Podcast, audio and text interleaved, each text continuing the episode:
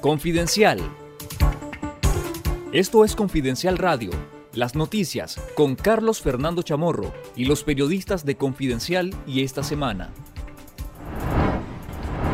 Hola, ¿qué tal? Un saludo a toda nuestra audiencia en Nicaragua, en Estados Unidos, en Costa Rica, en España, en México, Panamá y en distintas partes de América Latina y Europa. Estamos en Confidencial Radio, el programa que transmitíamos en Radio Corporación hasta que se impuso la censura de facto de la dictadura. Pero aquí estamos transmitiendo a través de Twitter, a través de YouTube, de nuestro canal de YouTube, que está a punto de llegar a los 400 mil suscriptores. Y también estamos en el podcast de Confidencial en Spotify. Estamos con lo mejor del periodismo investigativo y narrativo de Confidencial y esta semana para analizar las noticias del momento, lo que hay detrás de las noticias y también esperamos tener sus comentarios, preguntas y opiniones sobre la actualidad de Nicaragua eh, y de la región.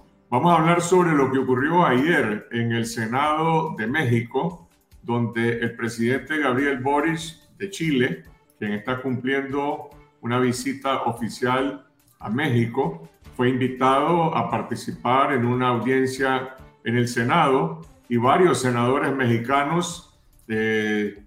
eh, expusieron una manta, en primer lugar, se, destacando que el presidente Boric en Chile ha sido solidario con el pueblo nicaragüense reprimido por la dictadura de Daniel Ortega y con los presos políticos mientras que por el otro lado el propio presidente mexicano Andrés Manuel López Obrador, que se proclama eh, un presidente progresista, un hombre comprometido con la justicia social y con los cambios en su país, ha sido hasta hoy complaciente con la dictadura de Daniel Ortega. Algunos senadores mexicanos incluso demandaron una ruptura de relaciones con la dictadura de Ortega como un acto de solidaridad y posteriormente cuando Boris hizo uso de la palabra en este acto en el Senado mexicano, dijo, no se puede olvidar, no se puede volver a ver para otro lado ante la situación que viven los presos políticos en Nicaragua. Habló también sobre la violencia y los femicidios en México y dijo, bueno, en todos los países tenemos que respetar la democracia, tenemos que respetar los derechos humanos, es lo que nosotros también estamos comprometidos a hacer en Chile. Dijo Boris, yo no vengo a dar cátedra, yo vengo a hablar de lo que estamos haciendo en mi país y transmitió nuevamente ese compromiso eh, con los derechos humanos en Nicaragua y en una lucha por eh, poner en primer plano la demanda de liberación de los presos políticos. Y a propósito de este tema, el próximo lunes en la Universidad de la Nueva Sorbona en París, Francia, se otorgará un doctorado honoris causa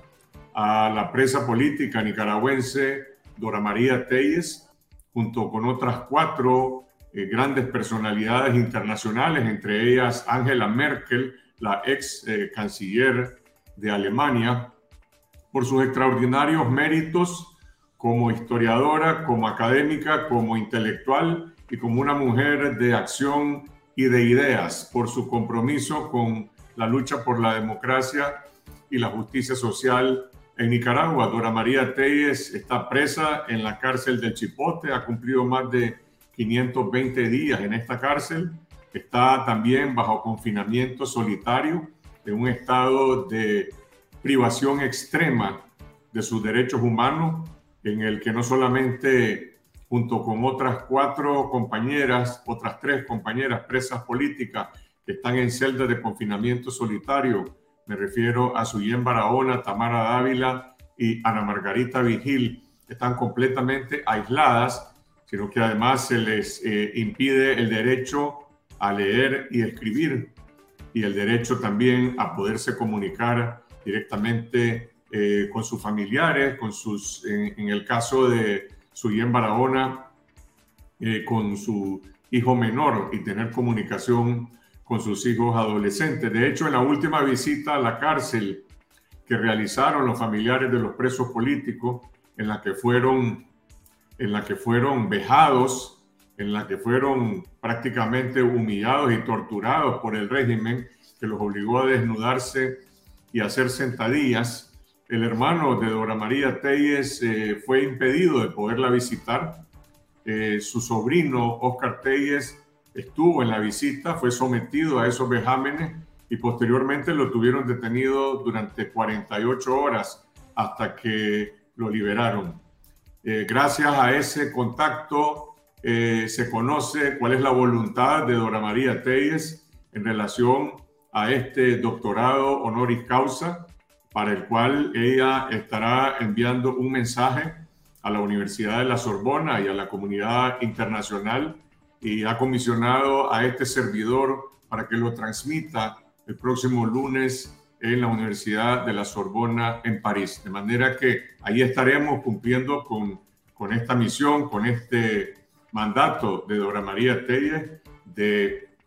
llevar su voz que nunca se ha apagado, que nunca ha sido silenciada, que nunca han podido derrotar su conciencia y su vocación de lucha para transmitirle su agradecimiento a la Universidad de la Sorbona y también la dedicatoria que ella hace de este doctorado honoris causa, que repito, se otorgará el próximo lunes en París, Francia, eh, a las 3 de la tarde, hora de Francia, que serán eh, aproximadamente las 8 de la mañana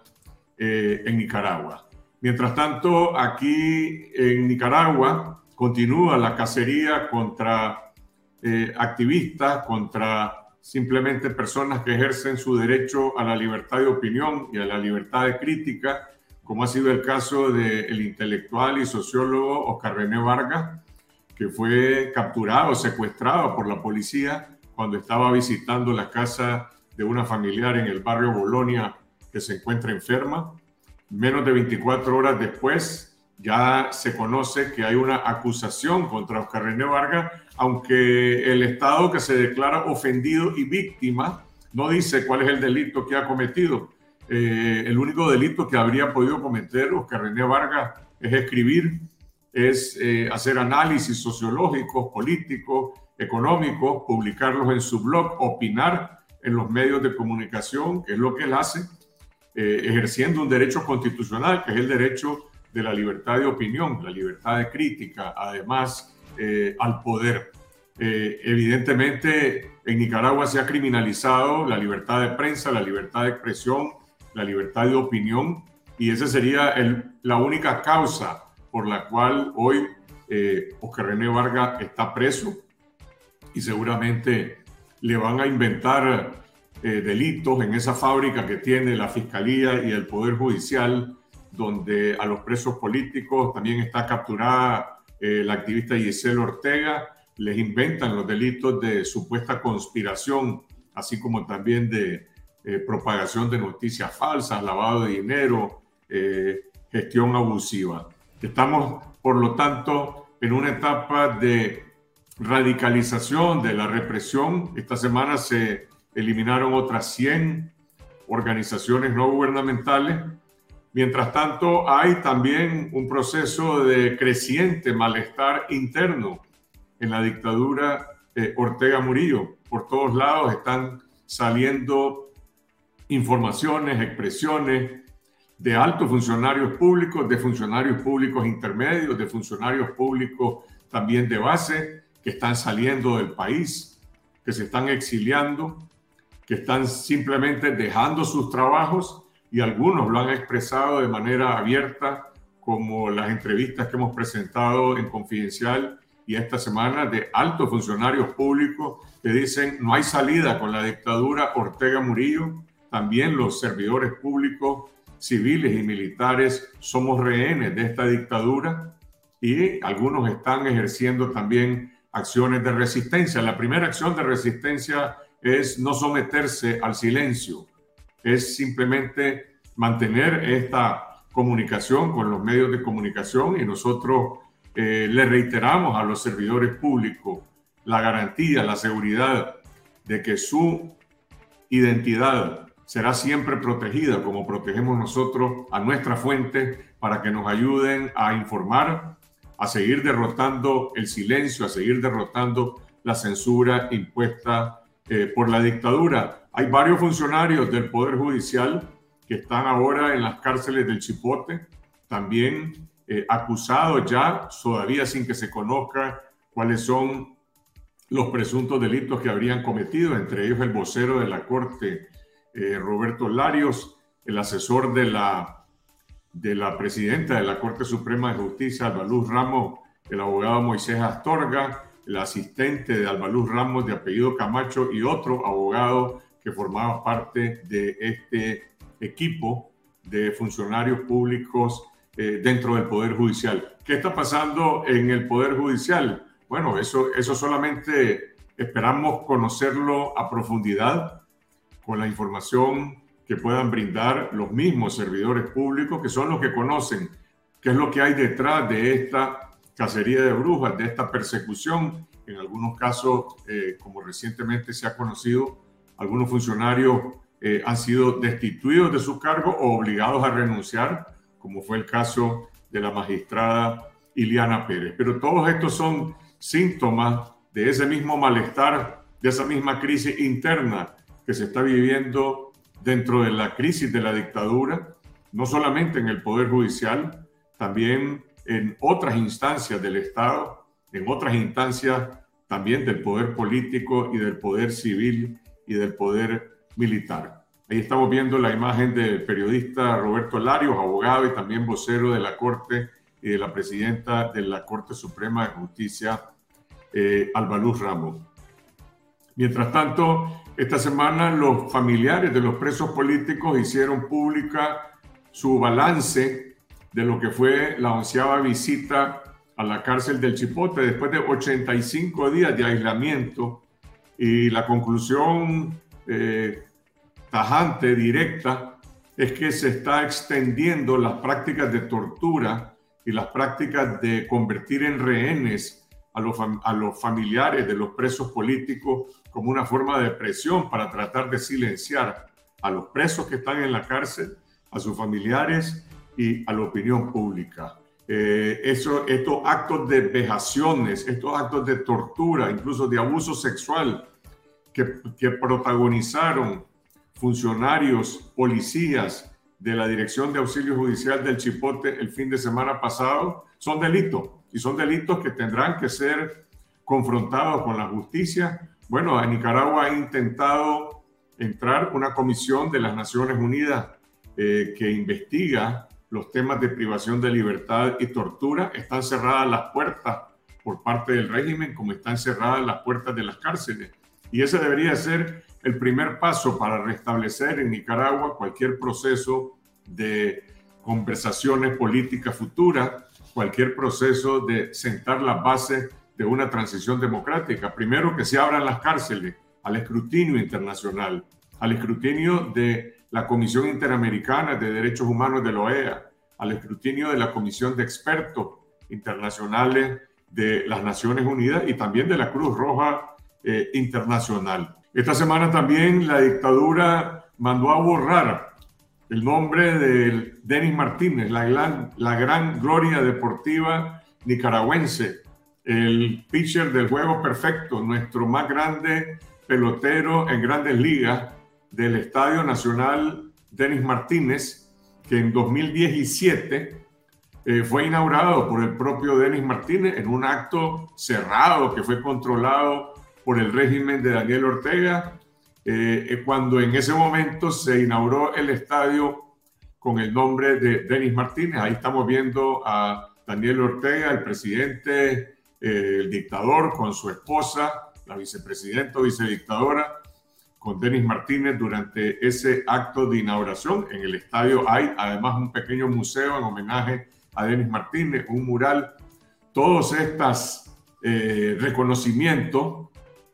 han sido ahora eliminados por la dictadura de Daniel Ortega. ¿Por qué eliminan el nombre de Denis Martínez del Estadio Nacional? Bueno, no lo pueden borrar realmente porque a Denis nadie lo va a borrar de la, de la memoria nacional, del cariño nacional de los nicaragüenses porque además de ser un gran atleta y un gran, eh, un gran ser humano, un gran actor cívico, un hombre que ha estado presente en los momentos más difíciles del pueblo nicaragüense y que nunca Denis Martínez ha aceptado la gloria del poder, nunca ha aceptado eh, los, eh, las prebendas, ni tampoco ha aceptado los cargos públicos que en distintos momentos le han ofrecido, desde candidato presidencial y cualquier otra cosa. Denis Martínez ha sido un hombre consagrado al deporte, a la juventud y también al cambio de Nicaragua. Y como un hombre consciente de lo que ha pasado en el país, pues Denis Martínez denunció la utilización del Estadio Nacional que lleva su nombre eh, en un cuartel de paramilitares, como ocurrió eh, durante la masacre del Día de las Madres el 30 de mayo de 2018 y durante los actos represivos que se desataron durante la rebelión de abril. Eh, primero la conciencia de Eris Martínez y después cualquier tipo de pretensión de tener reconocimientos oficiales, porque no necesita tampoco un reconocimiento oficial que no lo pidió Denis Martínez, se lo dio el gobierno. Y se lo dio el gobierno pretendiendo congraciarse con este gran deportista y pretendiendo además capitalizar la imagen de Denis Martínez, capitalizar la imagen de integridad de este gran deportista y actor cívico de Nicaragua. Ahora que Denis Martínez eh, actúa de acuerdo a su conciencia, denuncia la represión, se solidariza con el pueblo de Nicaragua, viene esta práctica ya vieja, porque no es nuevo, no es la primera vez que intentan borrar a alguien de la historia, de quitarle el nombre de Denis Martínez al Estadio Nacional de Béisbol. Todo lo contrario de lo que ocurre con aquellos atletas y también aquellos eh, digamos, figuras culturales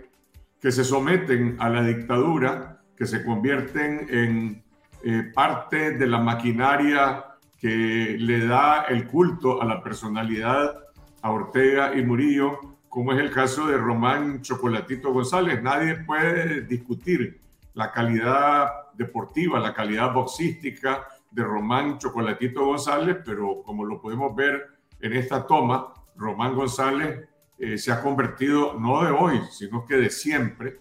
en un propagandista de una dictadura que anteriormente era una dictadura institucional que le dio una serie de beneficios económicos a Román González y también incluso beneficios por sus problemas con el sistema judicial de él y su familia. Pero en el momento en que esta misma dictadura se convierte en una maquinaria represiva, criminal, a través de la Policía Nacional y a través de los paramilitares. Bueno, ahí estaba Román González al servicio de la dictadura, al servicio de Daniel Ortega y de la Policía Nacional, utilizando los emblemas del partido de gobierno, los emblemas de la Policía Nacional, eh, en esta mezcolanza obscena del deporte y la política, y la peor política, que es la política de una dictadura eh, criminal. A Denis intentan borrarlo de la historia nacional y por el otro lado Ortega pretende beneficiarse de la popularidad de, de Chocolatito González, quien a su vez también en ese intercambio que tiene, que es un intercambio muy remunerativo para los elementos que sin ningún tipo de escrúpulo entran en, esta, en este tipo de pactos secretos con la dictadura, y este es el caso de Chocolatito González, empiezan también a obtener otro tipo de ventajas con la instrumentalización del poder. Desde el año 2020, Chocolatito González viene intentando desarrollar una eh, demanda a través del sistema judicial en contra del grupo Cohen. Él tenía un contrato con el grupo Cohen para promocionar algunas de las marcas eh, de este grupo eh, en sus peleas de campeonato mundial. Resulta que el Chocolatito eh, no cumplió su parte de ese acuerdo y a cambio de eso el grupo Cohen le había, había suscrito en un contrato que le entregaría una vivienda valorada más o menos en unos 150 mil dólares. El Chocolatito no cumplió su parte, pero ahora está demandando al grupo Cohen por 1.150.000 dólares eh, a través de la maquinaria judicial que controla Daniel Ortega, que controla Rosario Murillo, que controla eh, la Policía Nacional. El próximo 3 de diciembre, eh, Chocolatito tendrá su tercera pelea con el Gallito Estrada en Arizona y otra vez, con toda seguridad, estará también en el ring representando a la dictadura que está detrás de estas gestiones judiciales que está haciendo Chocolatito González para embolsarse más de un millón de dólares. Él, los abogados que lo acompañan y toda la cúpula del poder que son parte de este tipo de gestiones. Más adelante en el programa vamos a hablar sobre esta, este contraste que hay entre el deportista,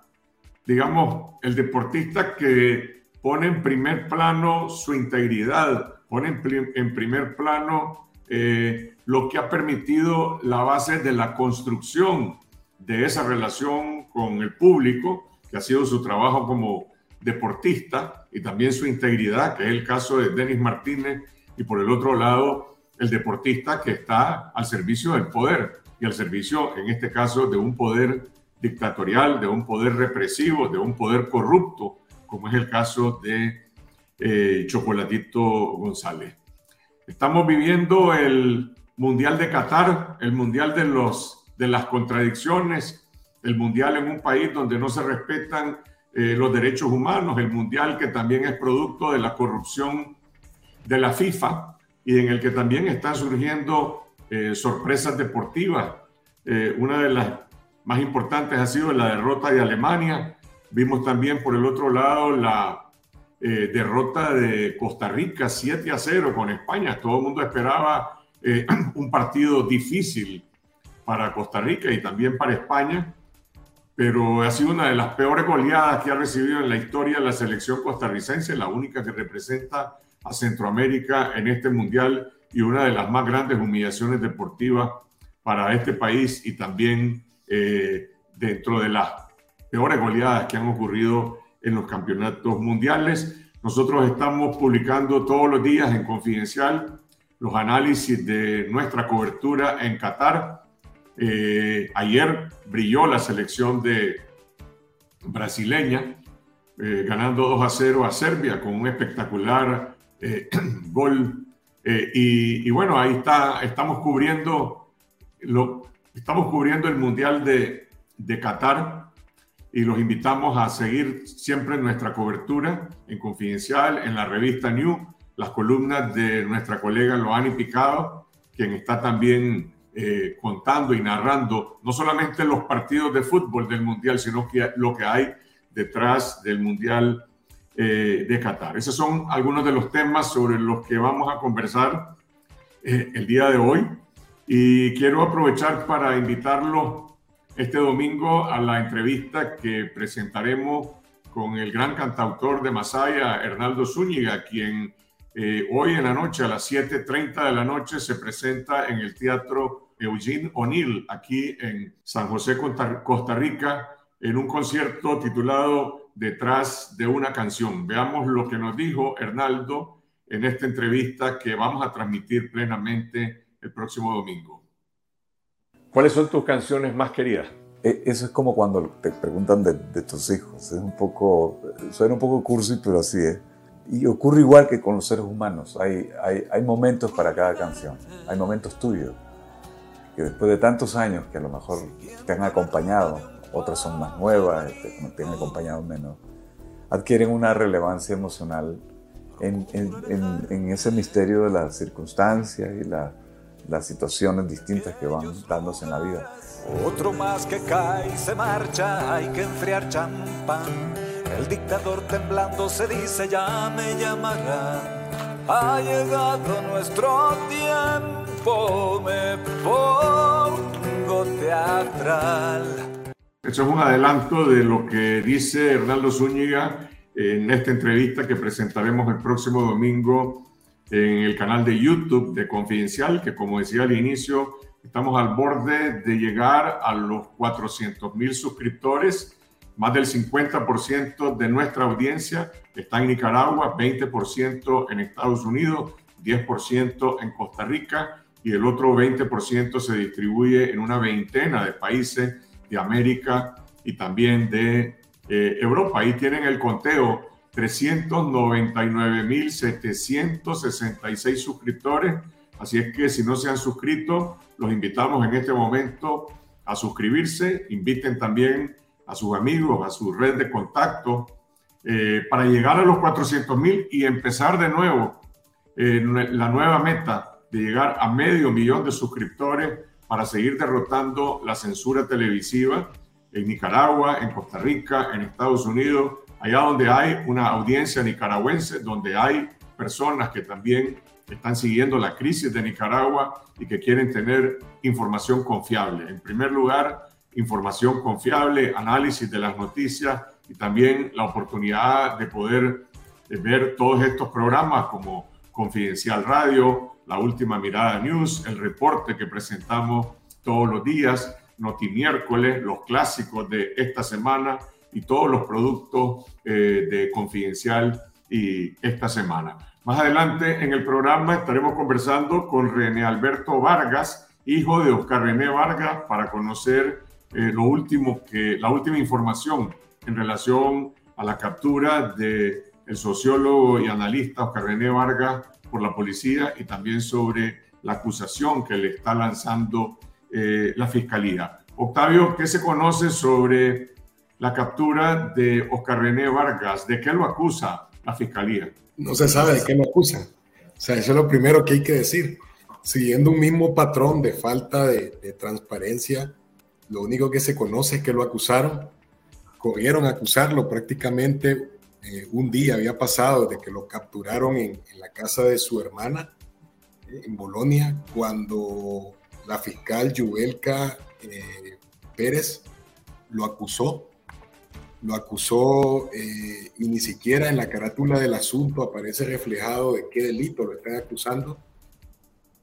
eso ha ocurrido ya anteriormente con otros casos y lo que te demuestra una vez más es que se trata de una burda fabricación Luego lo que ha ocurrido en otros casos es que terminan o acusándolo de propagación de noticias falsas, conspiración para cometer menoscabo a la integridad nacional, que son los delitos de los cuales se ha estado valiendo la Fiscalía y el régimen en general en su conjunto para perseguir a la gente que opina diferente, que es el caso de Vargas. Vargas se encontraba en la casa de su hermana, que está delicada de salud, la andaba visitando cuando de repente, según el relato que hacen fuentes cercanas a la familia, llegó todo un dispositivo eh, de tropas de la Dirección de Operaciones Especiales. Eh, aquí lo que yo tengo que comentar es que estas tropas generalmente son las tropas que dentro de la institución eh, son las encargadas, pues, están entrenadas para combatir al terrorismo y el narcotráfico. Sin embargo, en, en Nicaragua, o sea, el, régimen la usa para atacar a los intelectuales, para atacar a la gente que piensa distinto, a los opositores.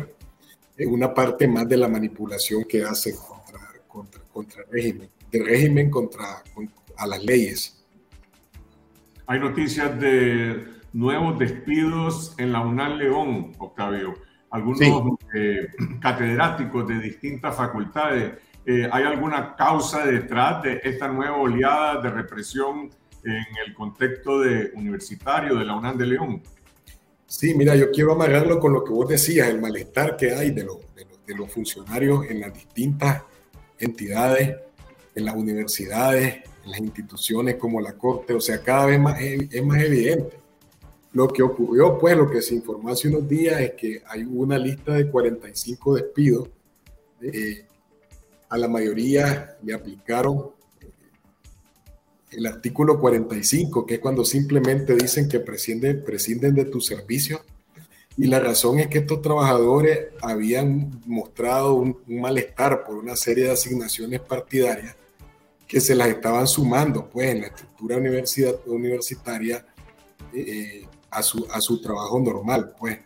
Eso es lo que informó, yo lo leí pues, en medios de comunicación y eso coincide plenamente y es congruente con reportes de otras instituciones del Estado donde los funcionarios públicos son obligados a prestar en sus fines de semana y en otros momentos eh, servicio al partido, pues prácticamente convirtiéndolo en una tarea, una obligación laboral. Por eso lo quería atar yo a lo, a lo, que estamos hablando, ¿no? Al tema de la inconformidad que hay entre los funcionarios públicos que al final son rehenes, pues, del régimen. Eh,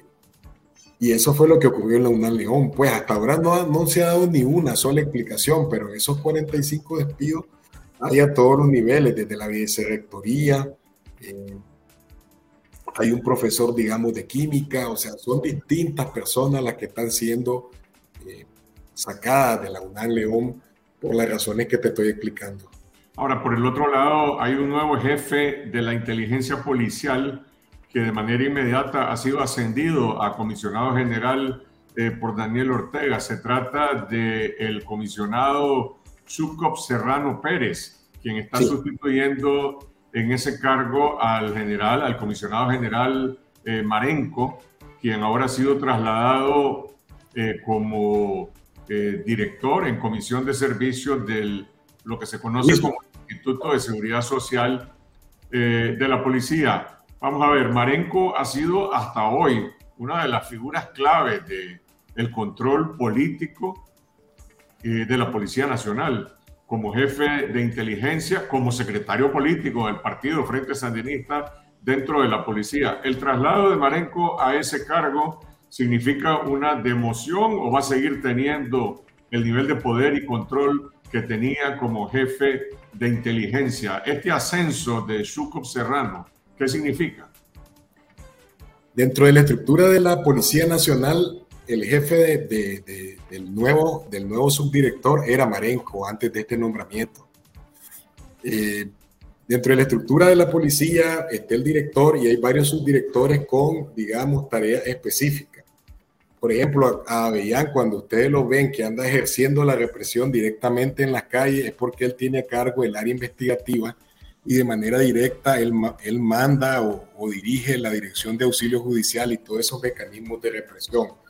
En el caso de Marenco, Marenco era el jefe de, este, de, de, Pérez Serrano, el comisionado general, que acaban de ascender a subdirector. Él ya tenía el, el, rango de comisionado general desde hace algunos años, desde 2019, y lo que están haciendo ahora es darle el cargo. Lo interesante de este, de este movimiento es que conociendo las características de, Marenco, llama la atención que lo manden a una institución donde los intereses financieros que tiene la policía y el Ministerio de Gobernación son muy grandes. Y la respuesta a qué tarea específica lleva Marenco al ser nombrado ahí no la sabemos. Pero sí sabemos que se han dado una serie de cambios, digamos, dentro del área de seguridad eh, que está bajo el mando de Néstor Moncada Lao y todo este equipo que tiene Ortega, pues de gente tenebrosa, donde eh, este señor lo ascienden a ocupar el cargo, digamos, institucional de relación directa en términos de inteligencia. Y por el otro lado, eh, hay nuevos nombramientos como el de hace una semana o dos semanas, que es el comisionado general en retiro Horacio Rocha, pues que también fue nombrado asesor. Entonces se están dando cambios que no terminamos de entender porque todavía no sabemos quién es el que queda pues, con el ascenso de Pérez, pero sí sabemos que desde términos institucionales, desde ahora en adelante, él va a ocupar, digamos, las tareas, ocuparse de las tareas que tenía antes el comisionado Marenco. Es un tema pendiente para seguir investigando, siempre con el apoyo de nuestra audiencia, de los servidores públicos, qué está pasando en estos movimientos en la Policía Nacional, en la Corte Suprema de Justicia, en la Universidad Nacional de León, en el Ministerio eh, de Hacienda y también en el Banco Central de Nicaragua, donde se han presentado eh, distintas situaciones. Vamos al tema del deporte y la política. Eh, la exclusión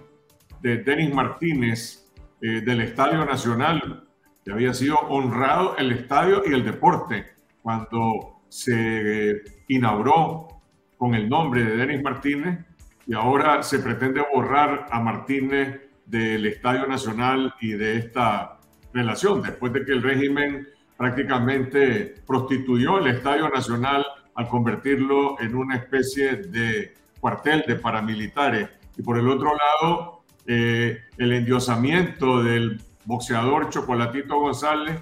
que va a pelear el próximo este sábado al siguiente, el 3 de diciembre en Arizona contra el Gallito Estrada, como siempre luciendo las emblemas de la Policía Nacional, del FCLN, de Daniel Ortega y además llevando, llevando por debajo de la, por debajo de la, de, la manga eh, una demanda en la que está extorsionando al grupo Cohen por más de un millón de dólares con todos los dados cargados del control del Poder Judicial. Elmer, ¿cómo se leen, cómo se ven estos dos, el contraste de estos dos eventos? Básicamente es no quién se alinea, es un tema de, de intereses y de beneficios. Precisamente el Chocolate González y su carrera eh, deportiva ha estado muy ligada precisamente a la figura del deportista, pero a la figura también del propagandista del régimen de Daniel Ortega. El año pasado, cuando el Chocolate iba a pelear eh, contra el Gallo Estrada en la segunda pelea de, de, la ahora esta trilogía, eh, yo conversé precisamente con Miguel Mendoza, el cronista deportivo que hoy está preso por opinar en las redes sociales, y él había eh, publicado una columna confidencial que hablaba sobre su dilema con el chocolate. Y era esa precisamente, era difícil separar la figura deportiva de la figura política, de la figura propagandista de un régimen que ha hecho tanto mal, de una dictadura que ha hecho tanto mal a los nicaragüenses. Eh, entonces, por un lado, el régimen lo que hace es premiar,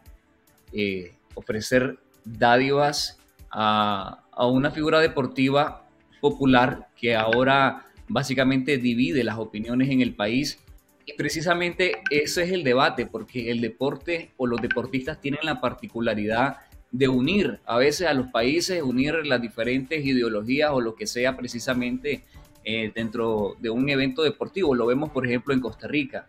Cada quien puede tener sus inclinaciones por tal deportista o la manera de jugar, pero cuando juega la selección, todo el mundo apoya la selección. Pero no es el caso del Chocolate González en Nicaragua.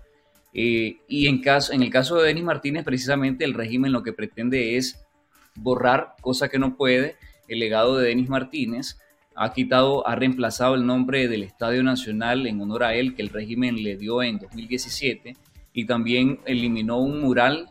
y el nombre del estadio en las redes sociales, o más bien sí, el nombre de, de Martínez en las redes sociales del estadio. Lo que hace es borrar precisamente el nombre de alguien que ha sido crítico y que en 2018 demandó al gobierno respetar el, al menos para lo que fue construido ese estadio que era reunir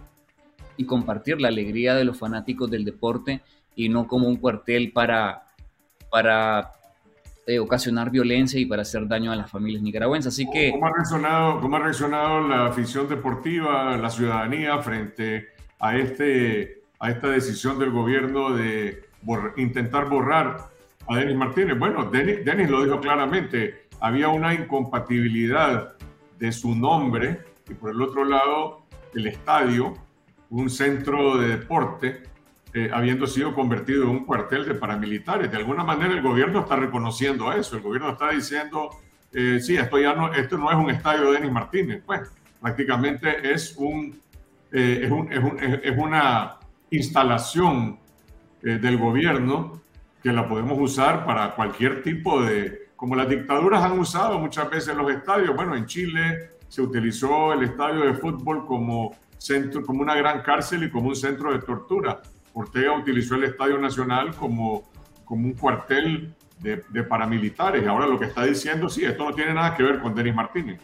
Me parece que le hacen un favor a Denis Martínez y engrandece también eh, la dignidad que, tiene precisamente de,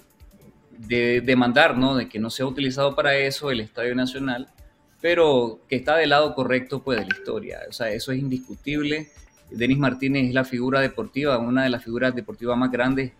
que ha parido el país y también con, pues, con mucha dignidad que siempre ha estado al lado del pueblo. Y también la gente dice, pues, o sea, la gente reconoce que este tipo de medidas de la dictadura van a durar mientras dure la dictadura. Y la gente comenta en las redes sociales, en esta transmisión, que el estadio Denis Martínez seguirá siendo el estadio Denis Martínez y cuando la dictadura se vaya, el estadio volverá a ser Denis Martínez. Y Denis Martínez tiene ese mérito eh, que muy pocos deportistas en su momento de gloria han podido mantener, preservar. y es realmente eh, tener una distancia con el poder, no someterse ni convertirse en un instrumento de poder. Desde ese sentido, ha sido un ídolo deportivo, ha sido un héroe deportivo y también es un héroe cívico. Eh, desgraciadamente no se puede decir lo mismo de Alexis Argüello, que en paz descanse. Bueno, Alexis, Alexis utilizó su, su gloria deportiva eh, para la política. Él me lo dijo a mí en una entrevista. Bueno, si, si esto le sirve a, a buenas causas, bienvenido sea. Se refería a participar eh, en ese momento como candidato a vicealcalde de Managua, posteriormente fue alcalde y todos sabemos eh, la tragedia también en que terminó la trayectoria de Alexis Argüello. No le quita su gloria deportiva y sin embargo hay esa contradicción. Denis Martínez, por el contrario, creo que se mantiene en ese sentido, eh, se mantiene, su integridad se mantiene intocable y, y creo que eso es lo más importante que le, está, que le está dando a Nicaragua como un ejemplo, no solo como el gran lanzador que fue, no solo como el hombre que venció las adicciones y se convirtió también en un gran ejemplo para la juventud, para varias generaciones de nicaragüenses, sino también por esa integridad como, como, como un héroe cívico. Y por el otro lado, tenés el caso de González, que es todo lo contrario. O sea, González dice que representa a Nicaragua, y sin embargo vos le ves cómo se llama el emblema de la policía, ya, que ha sido la principal ejecutora de la represión de Ortega. Y obviamente, francamente, hay una distancia abismal entre decir que representas al pueblo de Nicaragua tan sufrido por la represión y eh, representar a una dictadura. La camiseta que están viendo ustedes en esa imagen es la camiseta con el rostro de Ortega. Y el mismo Ortega lo, le corresponde, ¿no? Porque una imagen que hizo circular, creo que fue Laureano, hace algunos meses lo tenía en su despacho, eh, uno a la par del otro, pues, o sea, buscando cómo sacar provecho a la imagen deportiva de, González y eh, pues en esas relaciones que tejen los dictadores para sacar, digamos, provecho de los ídolos deportivos, pero que parece que en este caso es completamente consentida, pues, de parte de Román y hasta fomentada, pues, en las redes sociales. Yo recuerdo varios posts, pues, de, Román felicitando en su cumpleaños a Ortega o a Murillo. Octavio, pero no solo es consentida, es una relación lucrativa, porque ahora el chocolate está detrás de un juicio que más bien parece un gran acto de extorsión contra, el, grupo, contra el grupo Cohen, en la que va por más de un millón de dólares él con todos los abogados eh, que están detrás de Chocolatitos. ¿Qué se sabe de ese juicio, eh, Elmer? ¿Tiene alguna posibilidad esto de dirimirse en un verdadero tribunal de justicia o prácticamente se puede dar por adelantado que ya está la sentencia preparada eh, a favor del chocolatito y se van a empezar a repartir ese millón de dólares. Me parece que las condiciones ya están dadas, o sea, se trata del régimen de Daniel Ortega que controla la Corte Suprema de Justicia, el Poder Judicial, a los jueces, a los fiscales, eh, y por esa razón me parece que eh, lo que hace falta, como siempre dicen los operadores políticos, solamente es el proceso, pero los resultados o la deliberación ya está hecha. Pues en este caso, esa demanda de Chocolatito González, eh,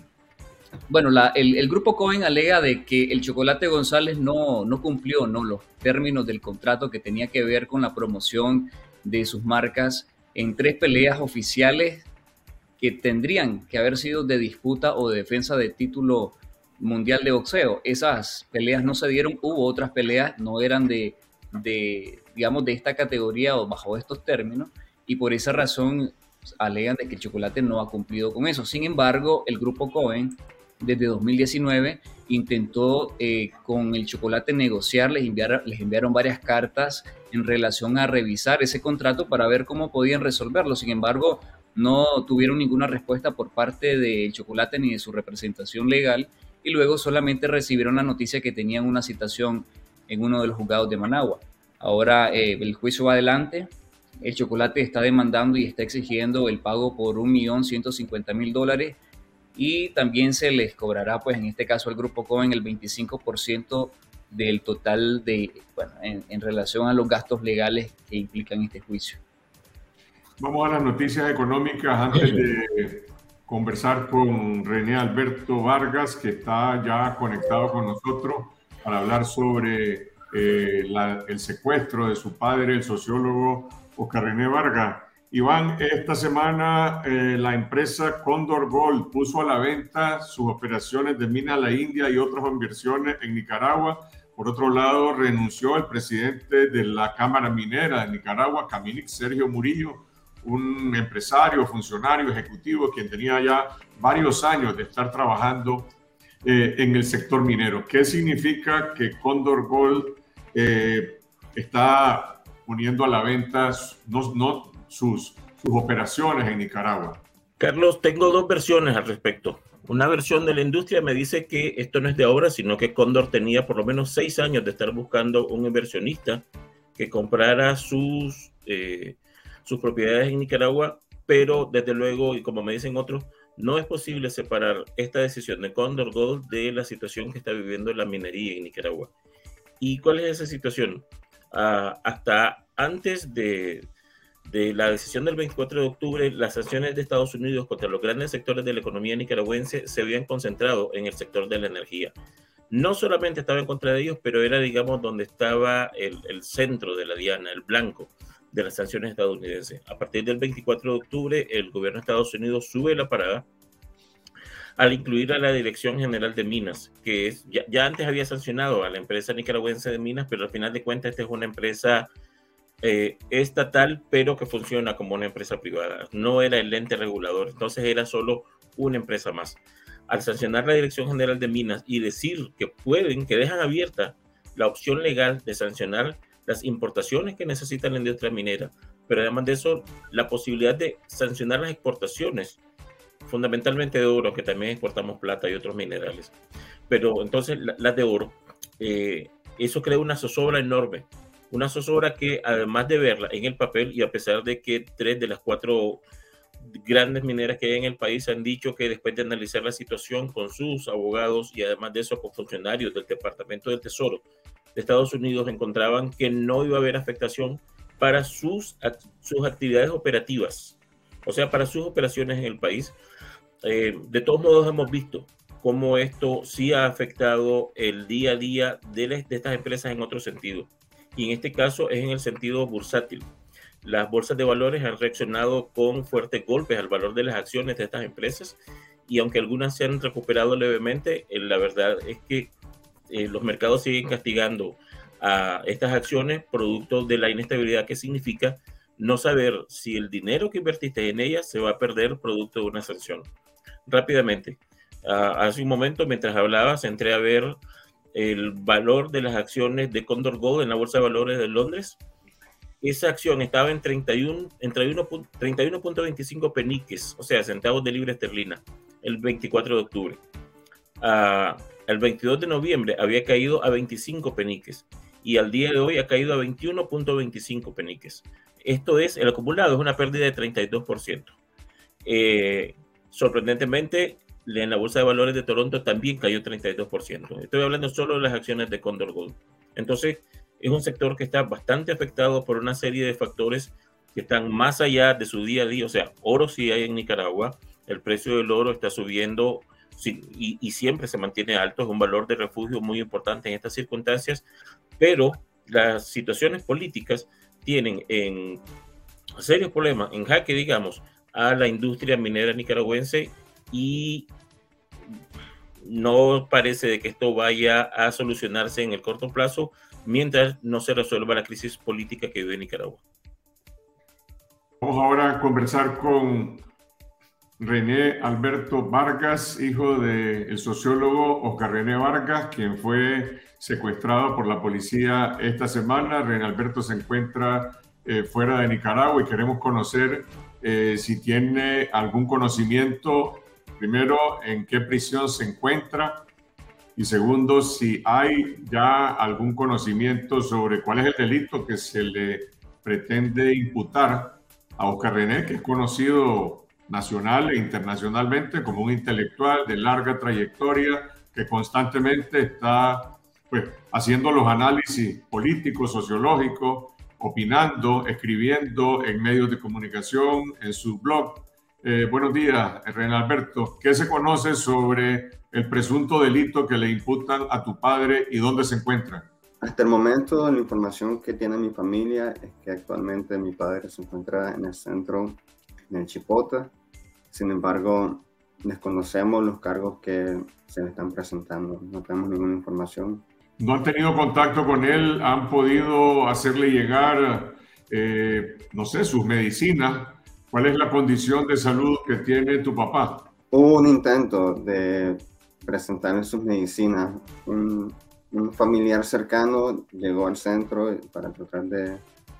hacerlo pasar, pero no tuvo mucho éxito. Mi padre tiene una situación de salud muy delicada porque tiene un marcapaso, sufre de hipertensión y, bueno, ya en una condición de edad avanzada, 66 años, cualquier mal golpe, cualquier mal contacto puede ser fatal. Así que sus condiciones de vida, su física y ambientales tienen que ser muy particulares para que no sufra ninguna desgracia. Así que sobre todo esto no hemos podido proveerle sus medicamentos pues, que necesitan. Hemos visto en estos días eh, una ola de pronunciamientos, no solamente de organizaciones de defensa de derechos humanos, también de intelectuales, escritores en distintas partes del mundo. Bueno, en Nicaragua muchos que están eh, fuera del país, que tienen libertad para expresarse, que básicamente lo que indican es que eh, en este caso, pues, se está criminalizando la libertad de opinión, se está criminalizando la libertad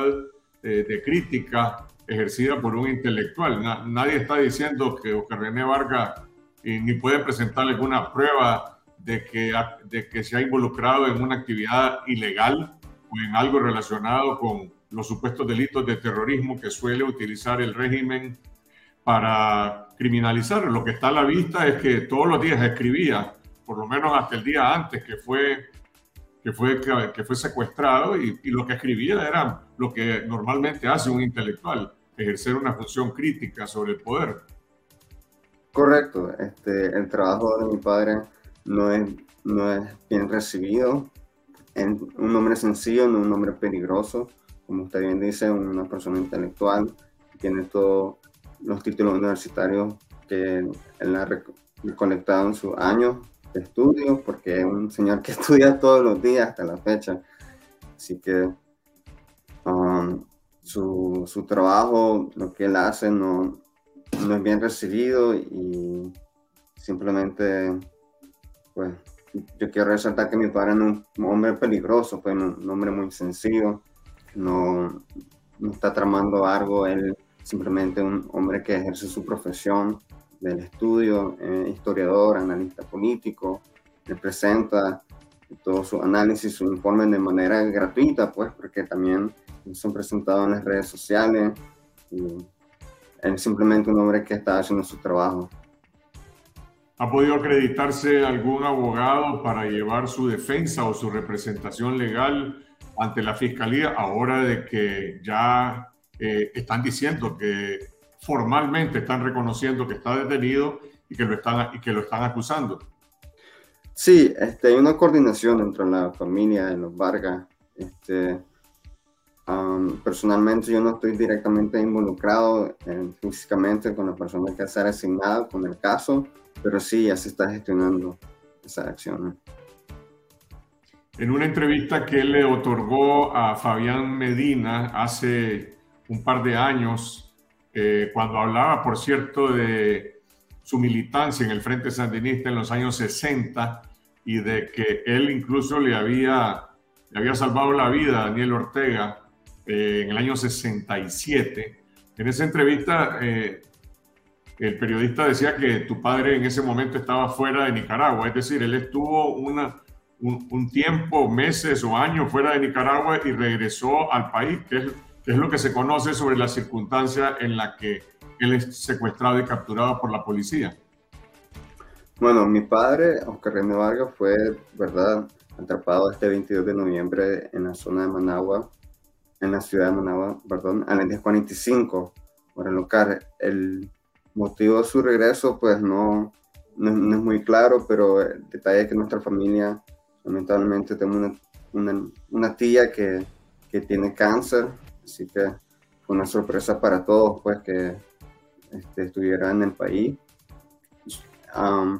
una vez que llegó al domicilio, pues pasaron un, corto tiempo hasta que llegó una patrulla de agentes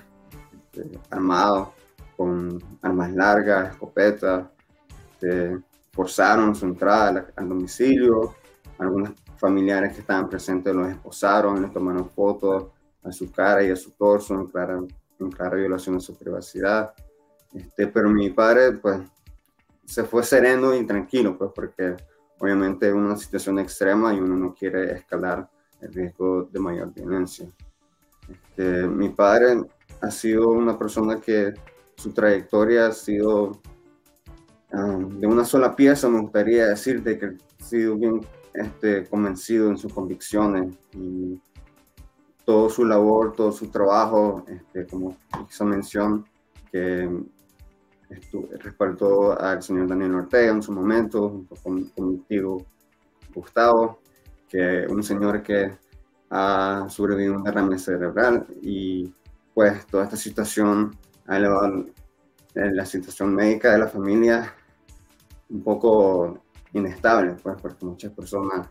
no, no están bien, estamos con mucho dolor, con mucha tristeza, este, así que una situación muy difícil. Gracias, Rinalberto. Estaremos pendientes de cualquier nueva información que exista sobre la condición de Oscar René Vargas eh, ahora como preso político o ese proceso judicial que ya ha sido anunciado por la Fiscalía y, de antemano, aunque el Estado dice que se declara eh, ofendido y víctima, no habría absolutamente ninguna causa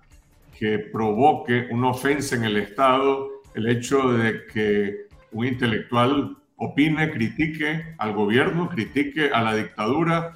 como ocurre en cualquier país bajo un sistema en que los derechos constitucionales están garantizados. Obviamente en Nicaragua estamos bajo una dictadura en la cual se ha criminalizado la libertad de prensa y la libertad de opinión. Y este es el último caso, no el último, se capturó después de que Oscar René Vargas y Giselle Ortega son los últimos dos presos políticos que están eh, detenidos bajo este sistema y que han sido capturados esta semana. Estaremos pendientes de cualquier nueva información eh, sobre Oscar René Vargas y los demás presos políticos. Muchas gracias a ustedes por su sintonía esta mañana en Confidencial Radio. Estaremos de regreso el domingo en esta semana en nuestro canal de YouTube, que para entonces esperamos ya haber iniciado esta nueva, esta nueva convocatoria a llegar a la meta del medio millón de suscriptores, los 500 mil suscriptores